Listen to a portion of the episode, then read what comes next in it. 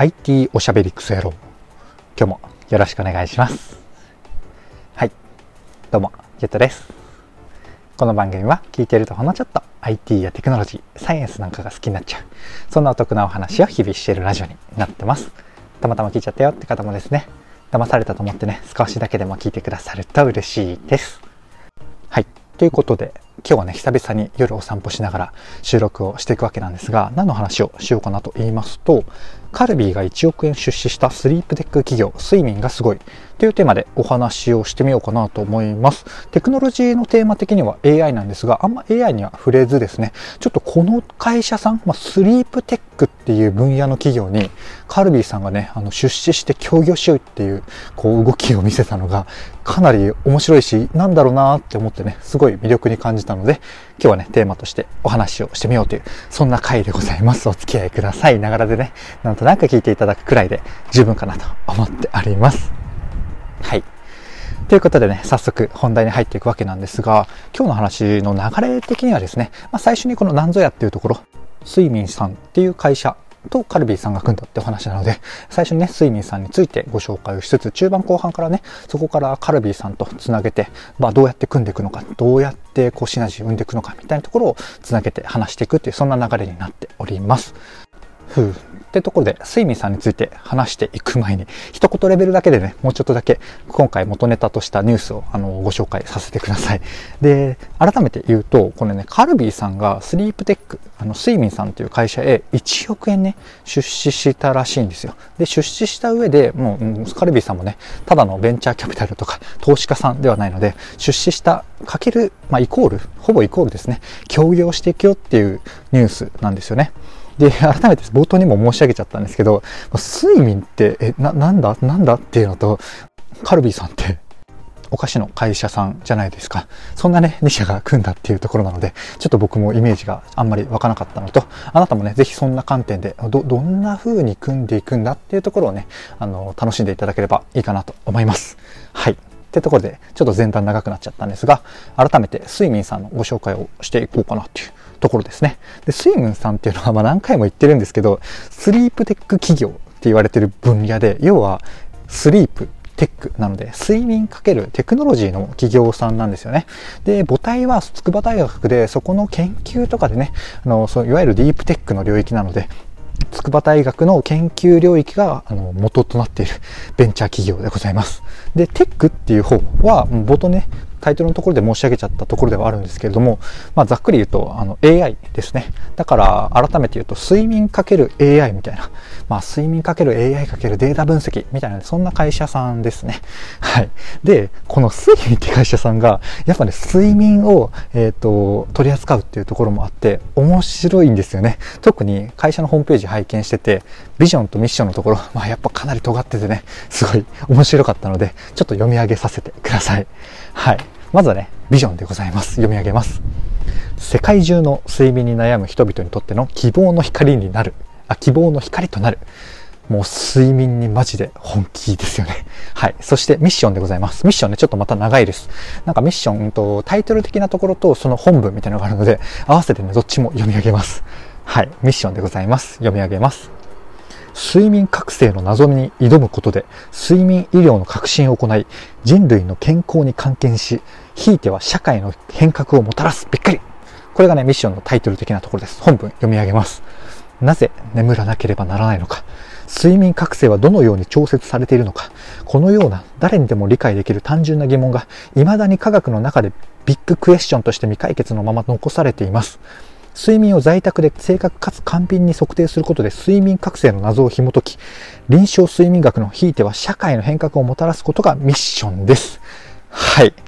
いやいやいやいや。ビジョンの後にもさらっと言っちゃいますけど、要はね、あの、睡眠に全力投球、もう本当、全身全霊挑んでるみたいな、そんな会社さんですよね。面白くないですか？本当ここまでボンと睡眠について言われるとなんかちょっとひるんじゃうぐらい、びっくりしちゃうぐらい睡眠にドストレートですよね。まあ、そんな会社さんだからこそ、うんまあ、それに一本で会社として成り立ってるし、まあ、睡眠に本気で取り組んでるっていうところですよね。うん、面白い。はい。というところで、ここからね、あの、睡眠、睡眠？睡眠？睡眠について、もうちょっとね、具体的に話していこうかなっていうところでございます。睡眠さん、どんなサービスを出していて、それがどうカルビーさんと繋がっていくかっていうところですね。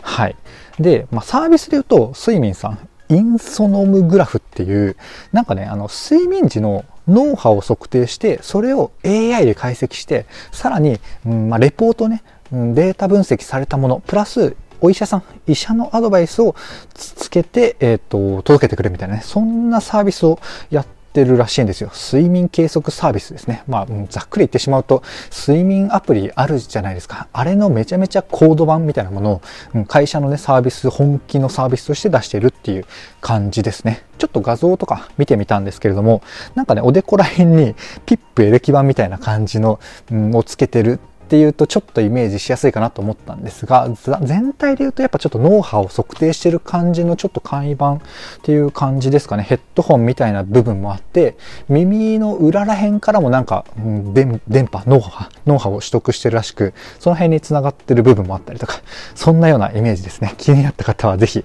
えーと、サイト貼っとくので見てみてください。はい。一応ね、個人でも申し込めるみたいなんですけど、基本は、まあ、医療機関とか健康診断とかやる施設、まあ医療機関か、とかまあ大体法人経由っていう感じで、えー、B2B2C という形で僕らがね、使う機会があるかなっていう、そんな形みたいですね。一応なんかその連携の医療機関に、うん、一覧があって、そこに僕らはね、個人で申し込めるような感じではあったんですけど、まだまだね、5、6個ぐらいしかなかったかな。かなり少なかったです。はい。で、そんな感じのね、睡眠計測サービス、イソ、間違えた。インソノムグラフ。これちょっと名前覚えなくていいです。僕も言えないです。インソノムグラフっていう睡眠計測サービスを出してる会社さんの睡眠、睡眠、睡眠っていうと、あの、小児で習う国語のね、僕の大好きな、あの、小説、小説？なのか？まあ、物語、国語の教科書に載ってる物語になっちゃいますね。失礼しました。睡眠でございます。はい。少しだけでもね、睡眠っていう会社のイメージが湧いたかなっていうところで、こっからね、本題につなげてきます。で、カルビーさんと何をしようとしてるっていうか、まあ、カルビーさんがここと組んで何をしようとしてるっていうところをね、あの、話していきます。はい。で、調べてみると、僕存じ上げなかったんですけど、皆さんご存知ですかね？カルビーさんなんか、どうやら睡眠結構本気出してるらしいんですよ。なんかこう、うん、まあ、サイトにあった言葉でいくと睡眠課題の解決に向けた商品やサービスの開発っていうのを中期経営課題みたいな感じで取り上げるぐらいそれぐらい、うん、睡眠に対してねかなり課題感を持ってかなり注力方針中期経営計画に載せるぐらい大事な取り組みの一つとしてあの選んでるんですよね。で、調べてみると、少し前にもね、よく眠れるお菓子的なものを数量限定、期間限定なのかな？で出してるんですよ。ご存知ですか？僕はね、全く知らなかったですね。まあ、それもその話ですね。僕そんなお菓子とかも食べないので。はい。で、それ何かっていうと、ニューミンっていう、まあ、伸ばし棒がなみなみなんですけど、それはまあどうでもよくって、ニューミンっていうもので、あのなんかね、カルビ初の機能性食品らしいですね。